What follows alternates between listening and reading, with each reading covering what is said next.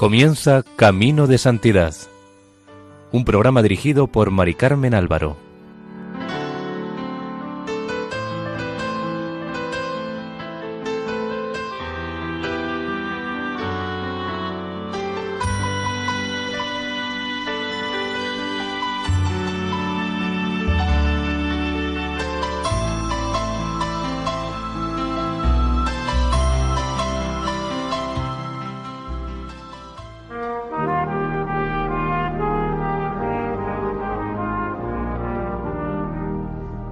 Bienvenidos a Caminos de Santidad, un programa realizado por el equipo de Radio María en Castellón, Nuestra Señora del Lledó. Seguidamente les invitamos a escuchar el segundo capítulo dedicado a la vida del venerable don Salvador Valera Parra, el cura Valera.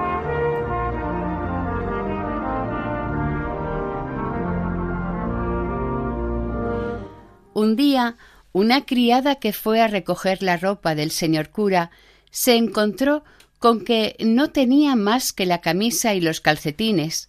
Los calzoncillos y la camiseta habían desaparecido. Cuando la madre de él se enteró, tuvo un gran disgusto pensando que su hijo podría coger una pulmonía por estar desabrigado y haberse quedado sin ropa para mudarse. La madre le protestó a su hijo y le pidió dinero para que Regino el sastre y su mujer María Lucía le cosieran un par de mudas. Por toda respuesta el cura Valera le respondió Bueno, madre, trataré de complacerte y otro día hablaremos de mi ropa. Ahora a ver si te queda un duro que necesito con urgencia para una familia que son las once y no han desayunado ni tienen con qué hacer de comer. La madre le respondió que sólo tenía un real. A las doce entró la criada diciendo Señora, que mientras he ido a dar un recado al barrio de la salud que me ha mandado el señor cura, ha desaparecido de la hornilla la olla con la comida. La madre del señor cura exclamó Bendito sea Dios, este hijo mío. Mira a ver si quedan patatas y frielas en un momento, que ya es hora de comer. Esta escena la contó un testigo presencial. Una de las cosas sobresalientes de nuestro santo cura era el gran amor que profesaba a la Santísima Virgen de los Desamparados, la Virgen del Cuadro, como se le llamaba vulgarmente. Frecuentemente el cura Valera la llevaba del santuario del río donde estaba y le daba culto en la iglesia parroquial. Sobre todo mandaba llevarla en el momento en que cualquier calamidad afectara al pueblo. Cuando la Virgen del Cuadro estaba en la parroquia, el cura se pasaba horas sentado ante ella completamente concentrado en sus meditaciones. Algunos decían que hablaba con ella y que la Santísima Virgen le respondía. Con frecuencia decía Desgraciado del pueblo si dejan de traer a nuestra Santísima Madre de los desamparados de su santuario para darle aquí culto. Don Salvador Valera tenía un sacristán llamado don Indalecio Camacho, hombre de raro talento que idolatraba al señor cura Valera y de quien era secretario, administrador y persona de confianza. Siendo jovencísimo, don Indalecio Camacho fue de visita pastoral al pueblo el obispo de Cartagena, don Mariano Barrios, que después sería arzobispo de Valencia fue porque quería llevarse al cura Valera con él a Valencia, pero no lo pudo convencer. Como no pudo llevarse al cura, quiso llevarse al sacristán, quien de momento le serviría de paje. Se marchó, pues, el joven Camacho, lleno de ilusiones con el señor obispo a Cartagena y luego a Valencia. Allí se ganó con su salero e ingenio las simpatías y cariño tanto del personal importante como del menos importante. Pero nada le llenaba lejos del trato con el cura Valera, al cual añoraba y la separación entristecía, hasta el punto que decidió volver con su humilde cura.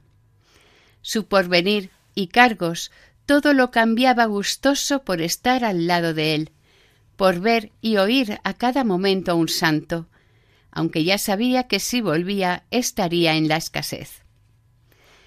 Regresó a su pueblo al lado de su párroco, tomó posesión de su cargo de sacristán y llegó a ser indispensable para el cura Valera en todos los sentidos. Daba por su mediación muchas limosnas. De común acuerdo con la madre del señor cura primero y con las criadas después, sisaba de los ingresos de don Salvador para hacerle ropa y atender algunos gastos de la casa. Además, le acompañaba muchas veces a volver al redil almas extraviadas y le hacía de secretario particular, es decir, estaba totalmente dedicado al señor cura. Por si fuera poco, decidió por sí mismo escribir todos los hechos dignos de que lo supieran las futuras generaciones. Varias personas vieron los escritos y al parecer formaban un tomo bastante grande, pero estos manuscritos no aparecen por ningún lado. Parece ser que durante la guerra civil la persona que los tenía quemó todo lo concerniente al sacerdote. El caso que vamos a contar se repitió varias veces. El señor cura está en su despacho son las nueve y media de la noche. Llama a una de las criadas y le dice Di a Indalecio que venga inmediatamente con las llaves de la iglesia, pues está apagada la lámpara del Santísimo. Indalecio, aunque está seguro de haber arreglado la lámpara para que durase toda la noche, se apresura a ir encontrándose la luz apagada. Alguna noche ocurrió que, a los pocos minutos de haberla encendido, por uno de estos avisos del señor cura, recibió un segundo recado diciéndole que nuevamente estaba apagada, siendo esto cierto. Además de los pobres vergonzantes que socorría sin número ni medida, llamaban a la puerta de nuestro venerable todos los pobres conocidos, que recorrían el pueblo pidiendo de puerta en puerta. Había ordenado que no se fuera ni un pobre sin limosna. A los pobres del pueblo se añadían los pobres forasteros que al parecer iban con la intención de pedir solo al cura santo. A estos se les daba mayor limosna y más si conseguían pedírsela directamente, cuando llegaba la hora de la comida, las criadas y gente cercana salían a la puerta con disimulo para impedir que llegaran pobres, pues esto disminuía su comida, a veces incluso se quedaban sin comer. En más de una ocasión, la comida de toda la familia fue dada íntegra a los pobres. La comida era de lo más económica, rara vez comían carne. Muchas temporadas se amasaba pan de centeno o cebada, y si en algunas ocasiones había trigo, se amasaba éste para la familia y los pobres, pero él seguía comiendo pan de cebada o centeno. Comía muy poco al mediodía y menos al cenar. Los desafortunados, que la mayoría de los días comían en la cocina del cura, eran un pobre simple llamado Ildefonso, que una vez había terminado de comer se iba a su casa, a quien los chiquillos le martirizaban mucho, le ataban con una hebra de lana y no tenía capacidad para deshacer el nudo ni para romper la hebra. Otro pobre, ya mayor, que se había vuelto loco de una locura muy tranquila, se pasaba el día en el Calvario guardando las cruces y no permitía que ni personas ni animales se acercaran, a mediodía iba a la casa curato, sin hablar con nadie, le daban la comida y volvía al Calvario. El tercero era un simple llamado José, y tenía la manía de hacer cruces con tablitas que clavaba en las puertas de las casas. Había en la iglesia, sobre la pila del agua bendita, un cuadro de San José, y cada vez que este José tomaba agua bendita para santiguarse, mirando al cuadro de San José, decía en voz alta José mío, dame tu corazón y toma el mío. A dos de ellos, además, se les lavaba y remendaba la ropa. Hubo, por mediación del cura Valera, muchos casos de verdaderas conversiones como la del velonero, comerciante ambulante de objetos de metal, velones de dos y cuatro mechas, lamparillas, molinillos, chocolateras, cacerolas, etc. Este hombre, del que nadie sabía su nombre ni su patria chica, iba por los pueblos vendiendo su mercancía y coincidía en las posadas con gente de Huerca Lovera, que también vendía sus productos. Al calor de la lumbre, en el invierno y tomando el fresco en el verano, formaban tertulias en las posadas en las que se contaban sus vidas, se hablaba de todo, y claro está, los de Huerca Lovera sacaban a relucir a su cura Valera, diciendo que era un santo, que era el padre de todos, que hacía milagros, etc. El velonero, que era un descreído y sólo creía en lo que sus ojos veían, sus oídos oían y sus manos palpaban, discutía con los de Huerca Lovera sin convencerse.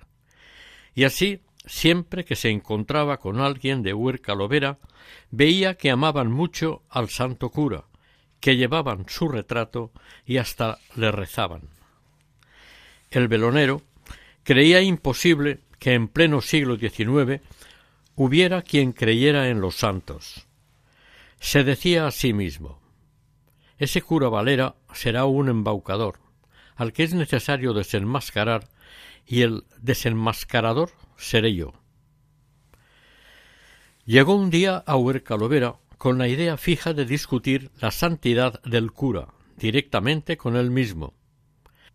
Se hospedó en una posada cuyo posadero era primo del señor cura. Miel sobre hojuelas. El posadero sería el acompañante y testigo de lo que pasase. Se fueron los dos a casa del cura, el cual les esperaba en la puerta de su despacho, al que le hizo pasar. La entrevista fue larga, y alguien contó que las criadas y algunos familiares escucharon llantos en el despacho. Al día siguiente confesó, comulgó y pasó a ser un gran defensor de la santidad del señor cura Valera. Unos dicen que murió recién llegado a su casa, otros que vivió santamente. Sea como fuere, lo importante es que el señor cura Valera ganó un alma para Dios.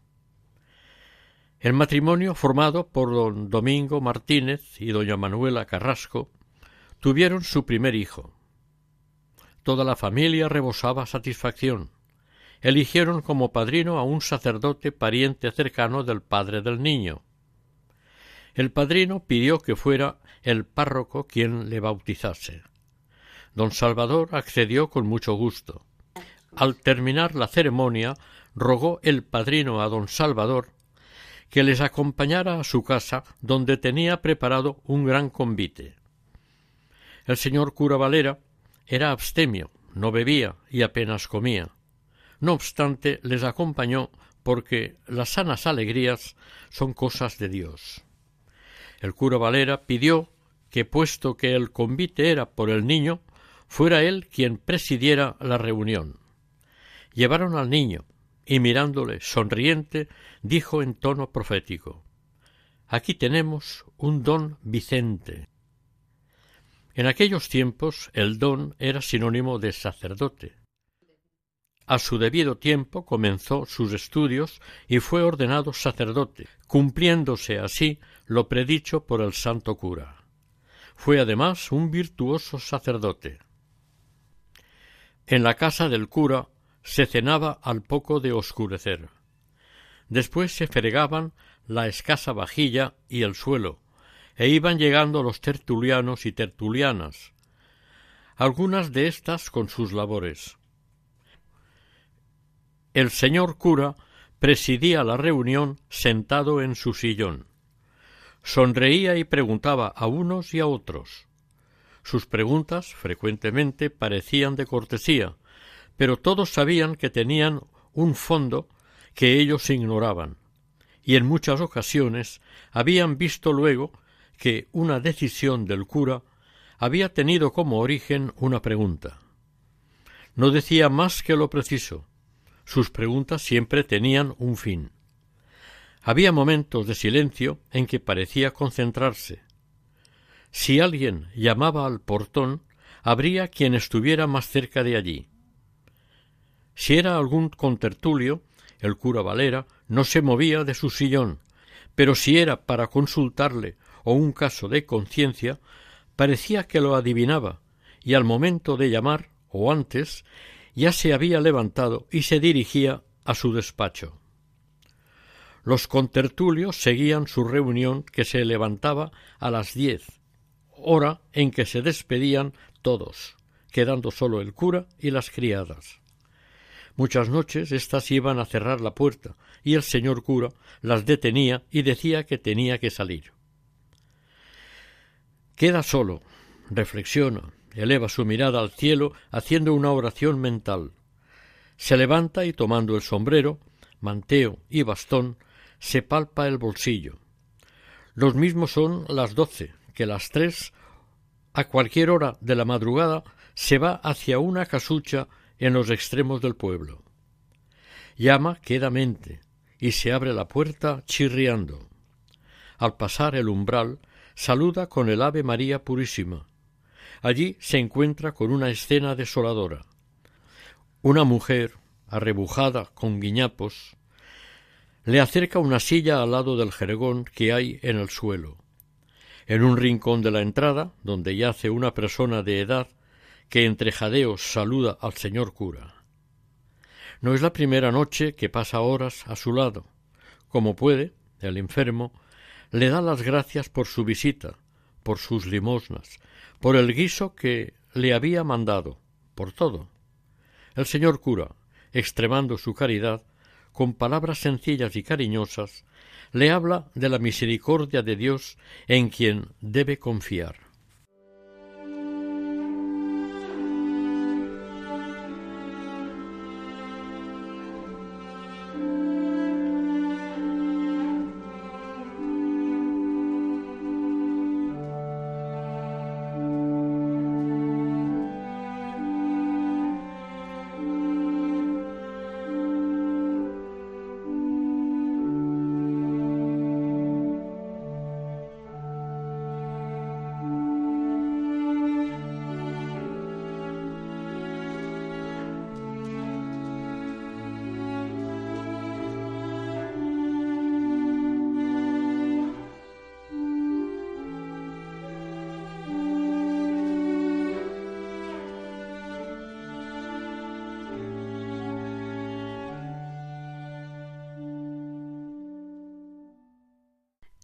Vez, teniendo salud, pasó la noche completa en su cama.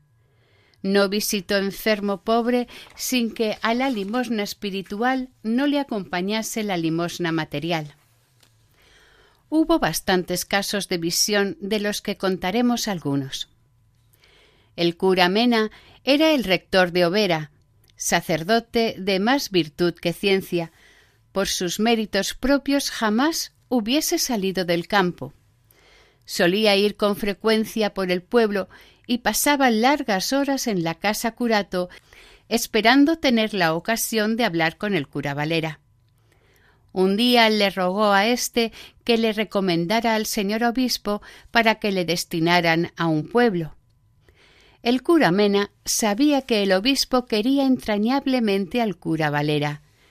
Tanto le rogó y tantas promesas hizo de que con la ayuda de Dios cumpliría y se haría querer de sus feligreses que don Salvador se decidió a recomendar al cura Mena.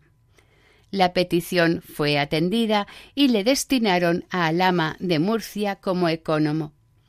Todas sus aspiraciones y deseos quedaron cumplidos con exceso. El cura Mena cumplió su promesa y se pudo comprobar que atendía todas sus obligaciones y sus feligreses estaban contentos y lo querían. Él sabía que sin la recomendación del cura Valera jamás habría sido ecónomo de Alama.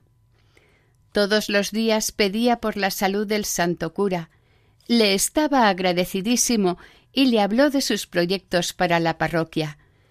Quería que todos los ingresos de la parroquia fuesen empleados en transformar unos graneros que había adosados a la parroquia en la casa curato. En estos graneros había vivido nuestro cura Valera cuando fue también economo de Alama. El cura Mena pensaba quedarse en Alama siempre y era feliz. Feliz por el curato que regentaba y feliz por la casa en la que había de vivir. El que contó este episodio fue a Calovera y se lo dijo en cuanto lo vio a don Salvador, pensando que esto le iba a alegrar, por ser él el autor de esta felicidad. Pero vio que se concentró y contestó apesadumbrado Pobre cura Mena, no vivirá en la casa. El que se lo había contado pensó que sería por asuntos privados y no insistió.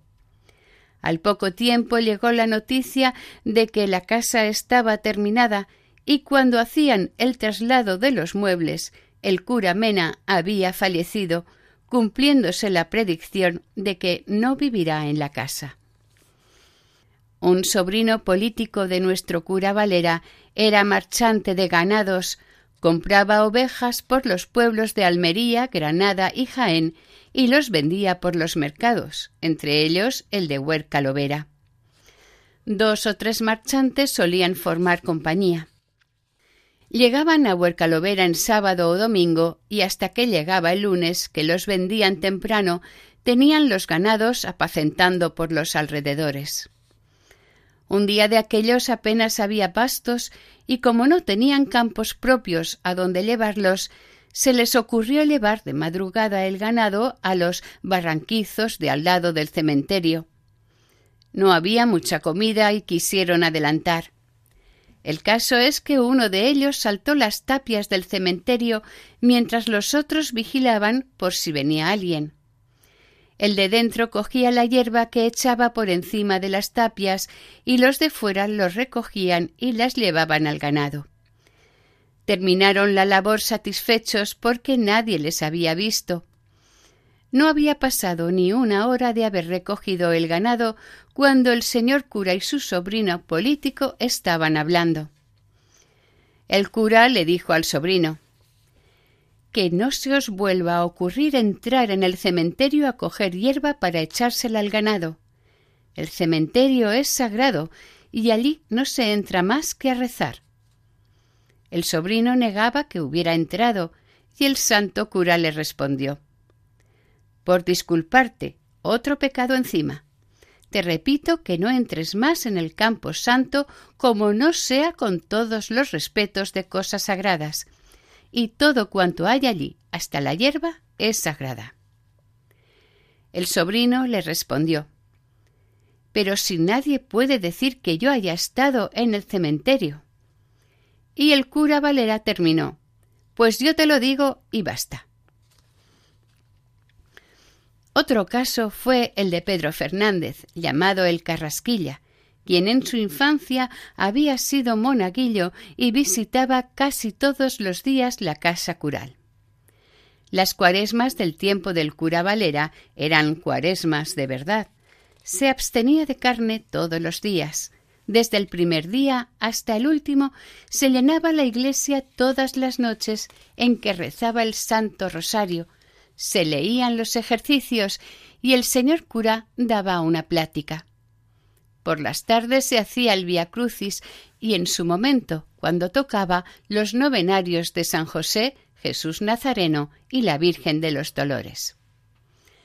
El pobre Pedro Fernández pasaba por una época difícil no ganaba dinero y había que comer y vestir. Como era bueno, tenía buenas amistades y solía recibir algunos regalos que le ayudaban a seguir tirando.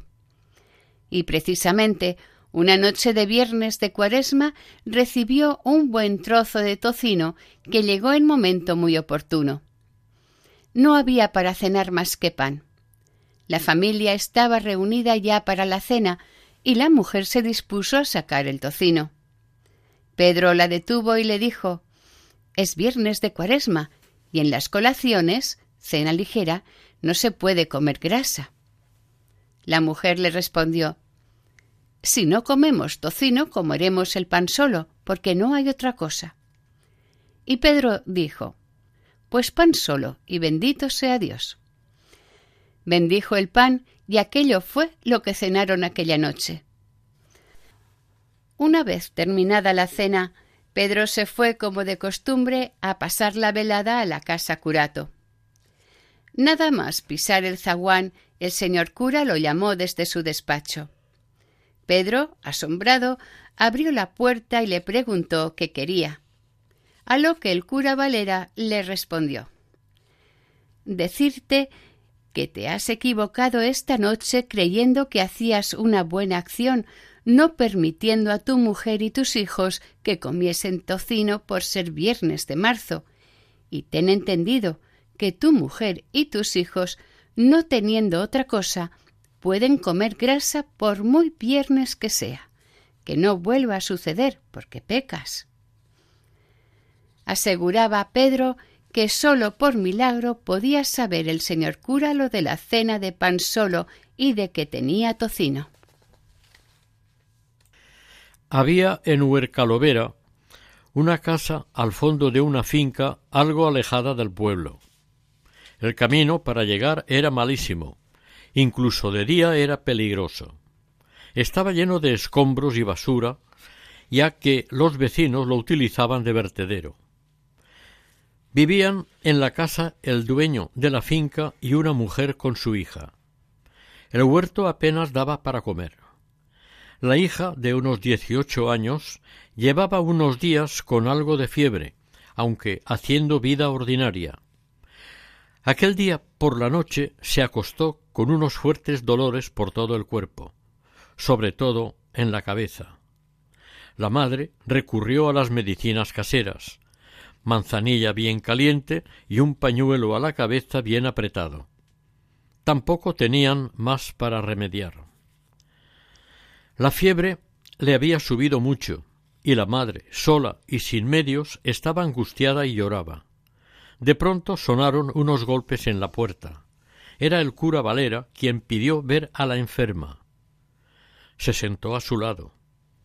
Las palabras de consuelo fluían lentamente, como por ejemplo los dolores y las miserias humanas, aceptándolos con resignación, son escaleras para subir al cielo.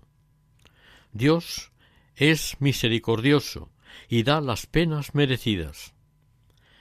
Estuvo al lado de la enferma varias horas, hasta que ésta se durmió y la madre se tranquilizó.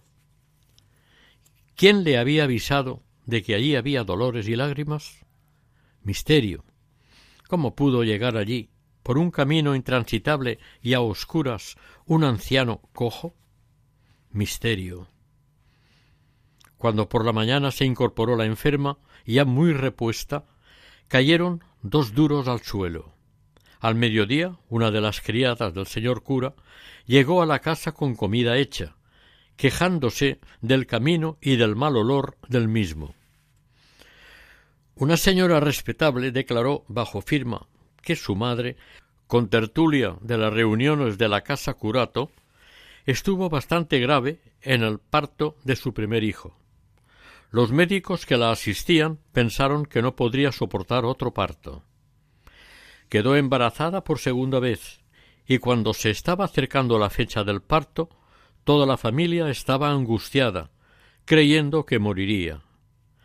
Faltaban pocos días para su cuenta, cuando la embarazada fue a la iglesia a confesarse y comulgar, por lo que Dios dispusiera de ella.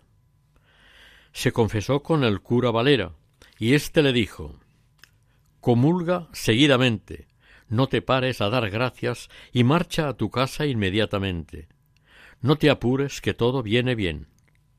Obedeció, comulgó al momento y se fue a su casa satisfecha por las palabras que le había dicho don Salvador. Antes de llegar a casa, notó los primeros síntomas. El parto fue completamente normal contra la opinión de los médicos. El cura Valera era bondadoso e indulgente en el confesionario, al apreciar la gravedad de los pecados. Las confesiones eran absolutamente sinceras y las lágrimas eran corrientes en su confesonario. Lágrimas de verdadero arrepentimiento. A los hombres los confesaba abriéndoles la puerta y apoyando la mano en el hombro del penitente.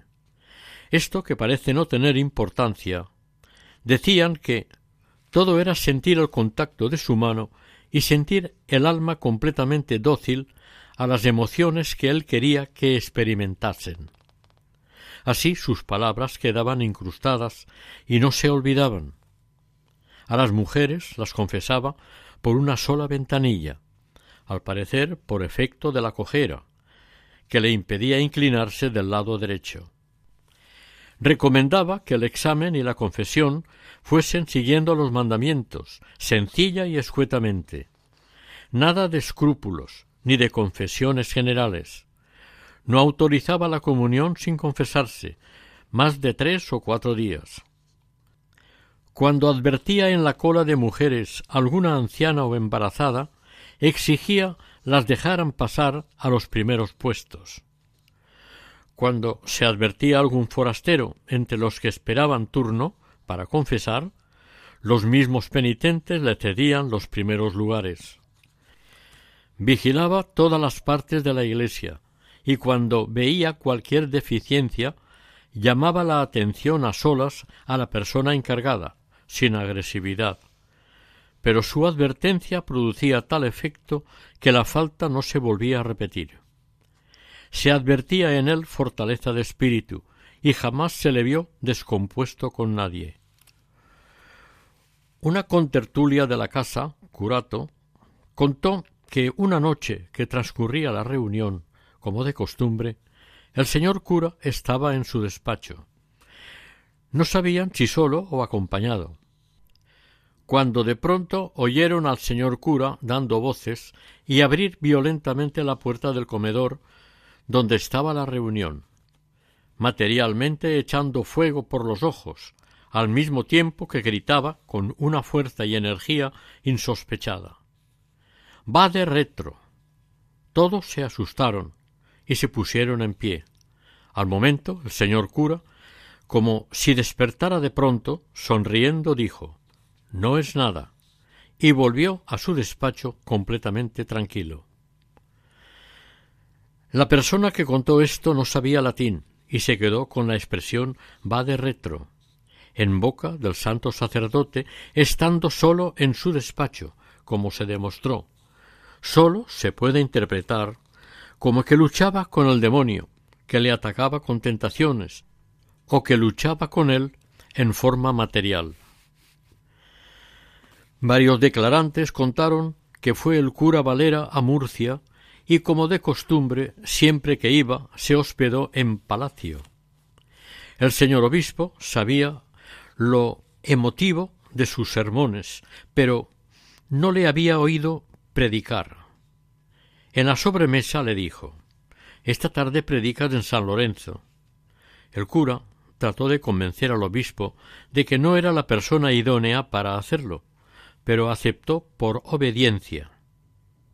El señor obispo mandó que se diera a conocer la noticia de que predicaba en San Lorenzo el cura Valera, y el templo se llenó a rebosar. Casi todo el clero de Murcia estaba presente. Las personas más destacadas de la capital en ciencia y letras acudieron. No era el orador el que congregaba, era su santidad. Cuentan que a la salida se formaron corros y hubo comentarios.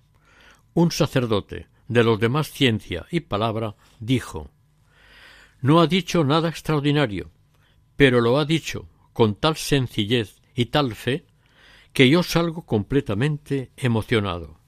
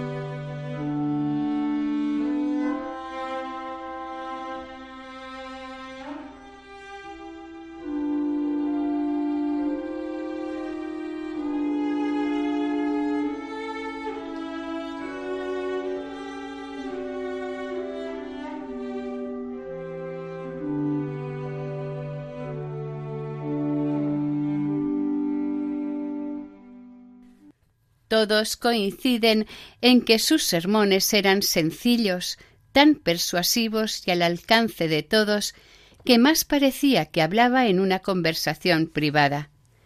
Sus ademanes elegantísimos, precisos y justos corroboraban su palabra. Este era otro lenguaje en su manera de expresarse. Lo mismo lo entendía un ciego que un sordo. Predicaba todos los domingos en todas las fiestas, todas las noches de cuaresma, y siempre se le oía con gusto, no cansaba. La iglesia, siempre que predicaba, estaba a rebosar. Consolaba y alentaba en las desgracias públicas, enfervorizaba y enseñaba. Es de destacar el hecho de cuando cogía el Cristo que presidía el púlpito, lo tenía en sus manos con tal veneración, con tal amor, y se dirigía a él con tanta fe, que lloraba el predicador y lloraba el público. Normalmente el tema era el Evangelio sin meterse en profundidades, con claridad, sencillez, brevedad, de tal modo que todo lo que decía lo podían repetir y pensar quienes lo oían conmovía y dejaba ideas para rumiarlas. Su voz era agradable, voz de hombre, su pronunciación clara, no se perdía una sílaba. Decían que su predicación enseñaba la manera de hablar con Dios, la verdadera oración, que todo el que le escuchaba sabía elevar su corazón a Dios y pedirle mercedes. La palabra tenía en él un valor distinto porque al significado natural se le añadía lo dicho por un convencido, por un corazón inflamado en el amor de Dios, por un santo. Las desgracias y dificultades del momento contribuían a hacer más patente aún la constante de la cruz que seguía presente en la vida sacerdotal de don Salvador. No llevaba una vida cómoda, ni los tiempos se lo permitían. Esa era la voluntad de Dios.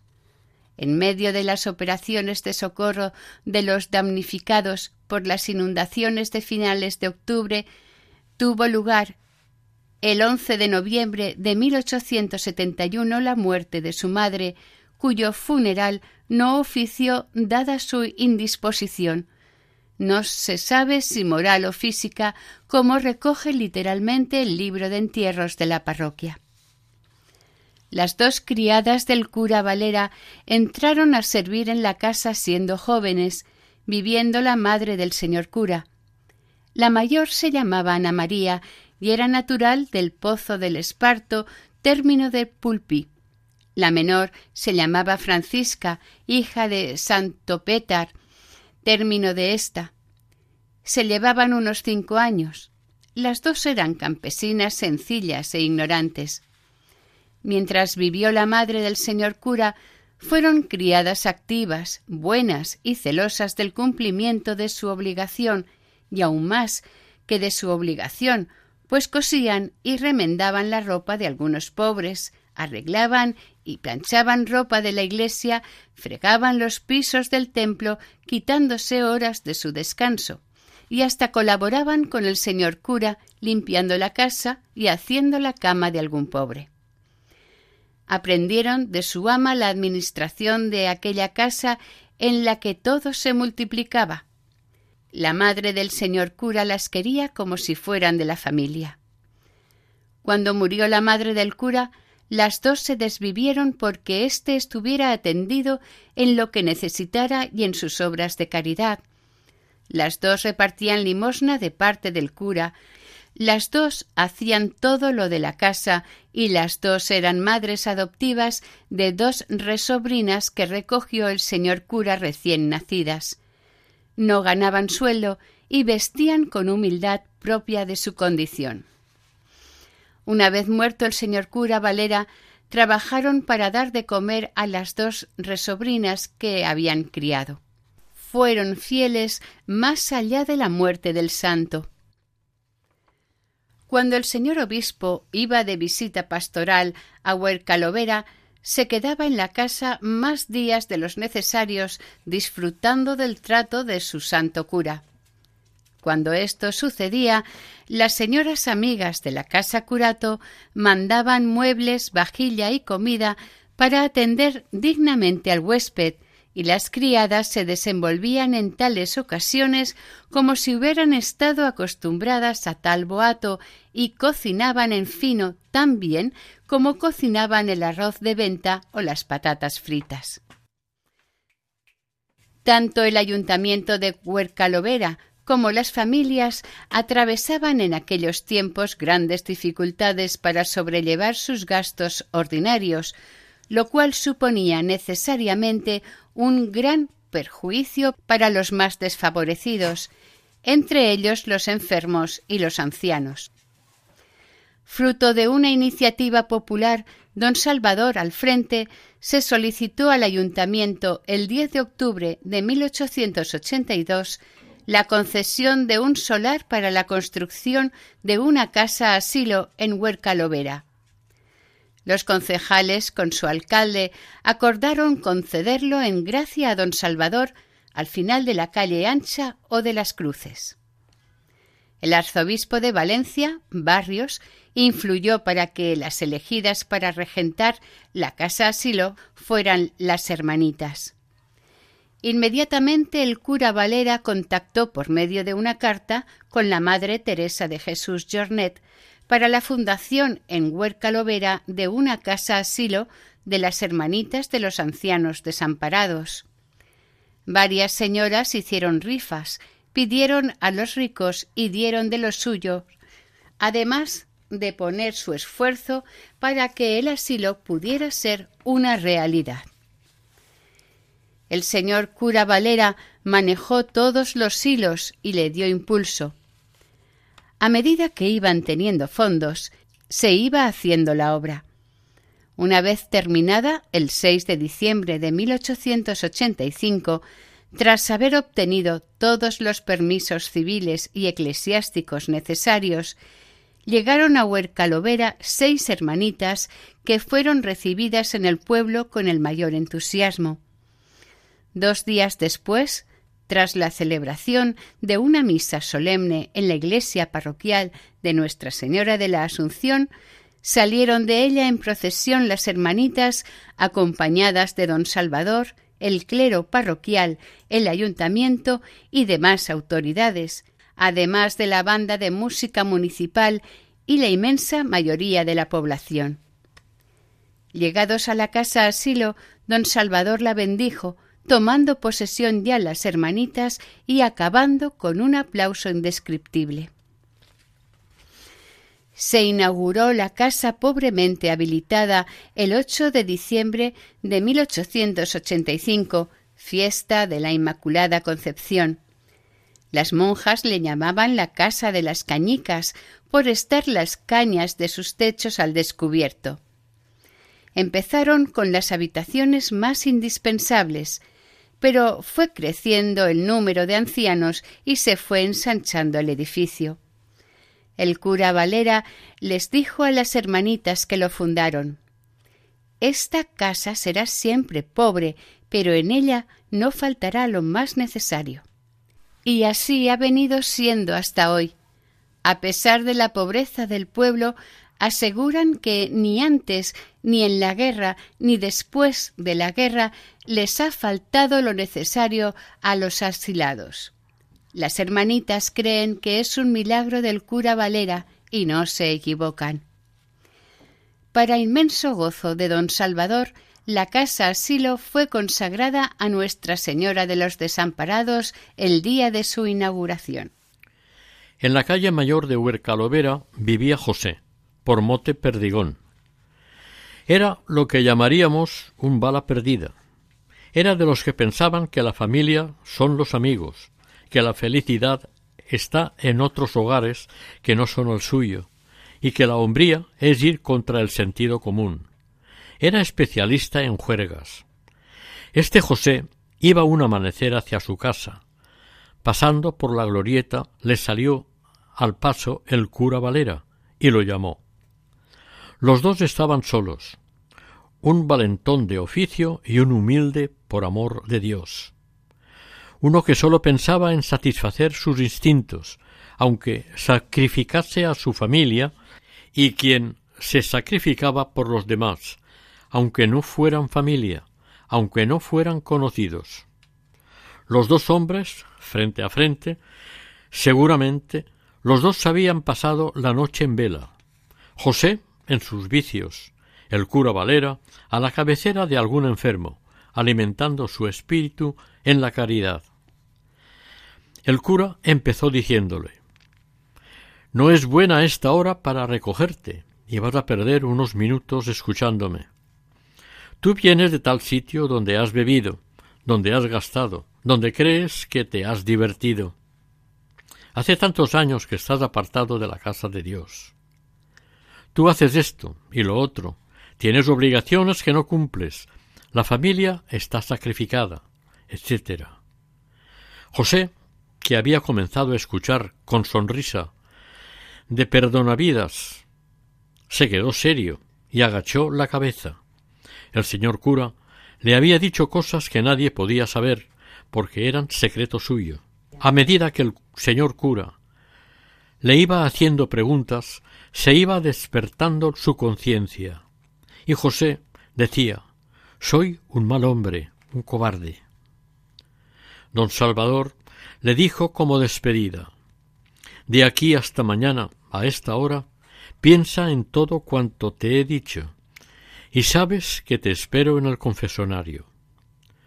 José se quedó que casi no sabía ni dónde estaba. Su conciencia se estaba despertando. Caminó a su casa pensativo. Su mujer, ya levantada, lo vio entrar con la amargura de víctima resignada y se disponía a servirle como esclava, como tantas otras veces.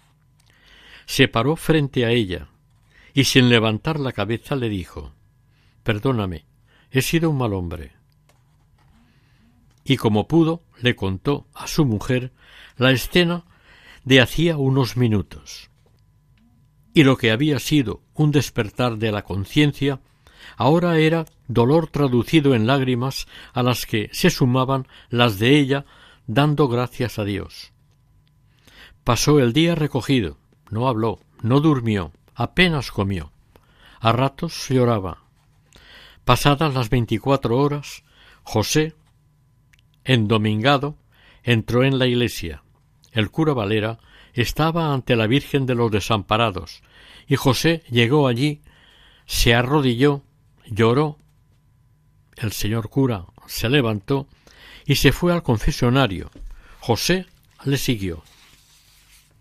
Desde aquel día fue otro hombre, para contento suyo y el de su familia.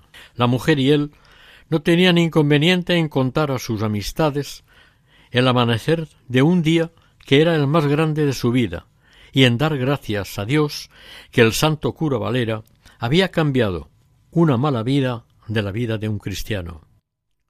La influencia de su apostolado no se limitaba sólo a las personas que directamente trataba, trascendía también a los familiares y amigos de éstas.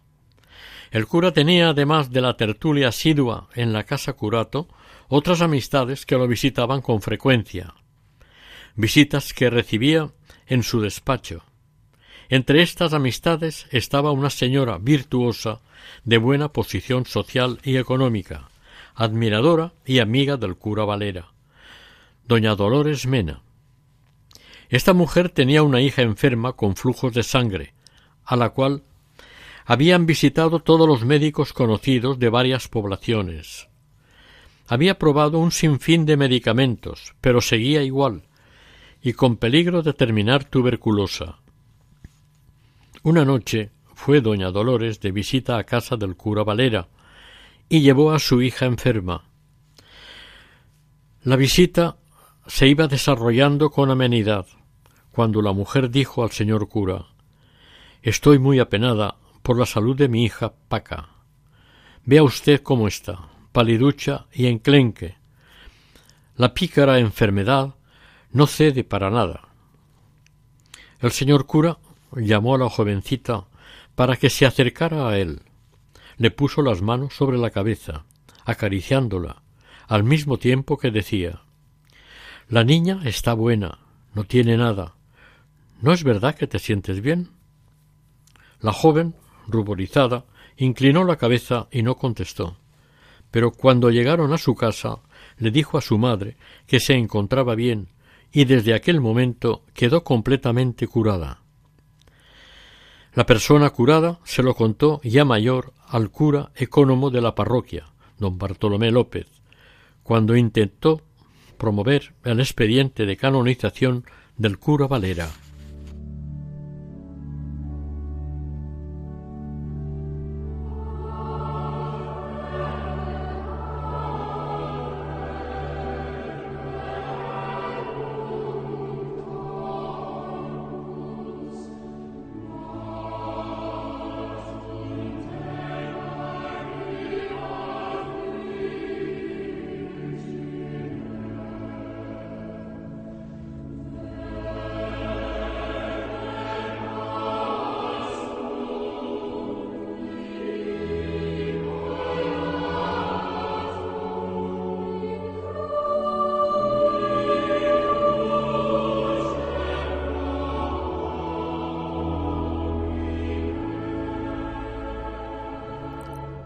Oración. Señor, luz de tu pueblo y pastor de los hombres, que llamaste a tu siervo Salvador Valera Parra a participar del sacerdocio ministerial de tu Hijo Jesucristo. Te rogamos humildemente que, si esa es tu voluntad, glorifiques a tu siervo a fin de que, estimulados con su ejemplo y ayudados por su intercesión, podamos guardar íntegro el don de la fe y servirte siempre con fidelidad. Si es para tu mayor gloria y bien de nuestras almas, te pedimos por su intercesión nos concedas la gracia particular de... Aquí se hace la petición. Por el mismo Jesucristo nuestro Señor. Amén.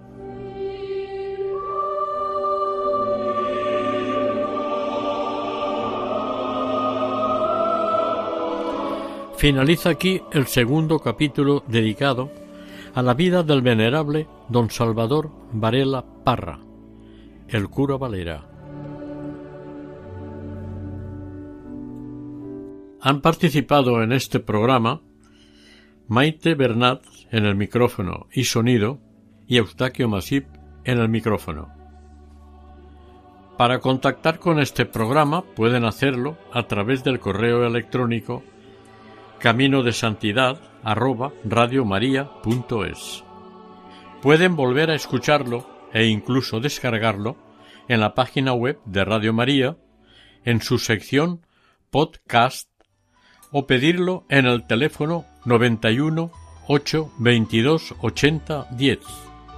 Que el Señor y la Virgen les bendigan.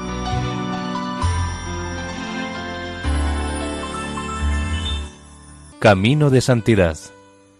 Un programa dirigido por Mari Carmen Álvaro.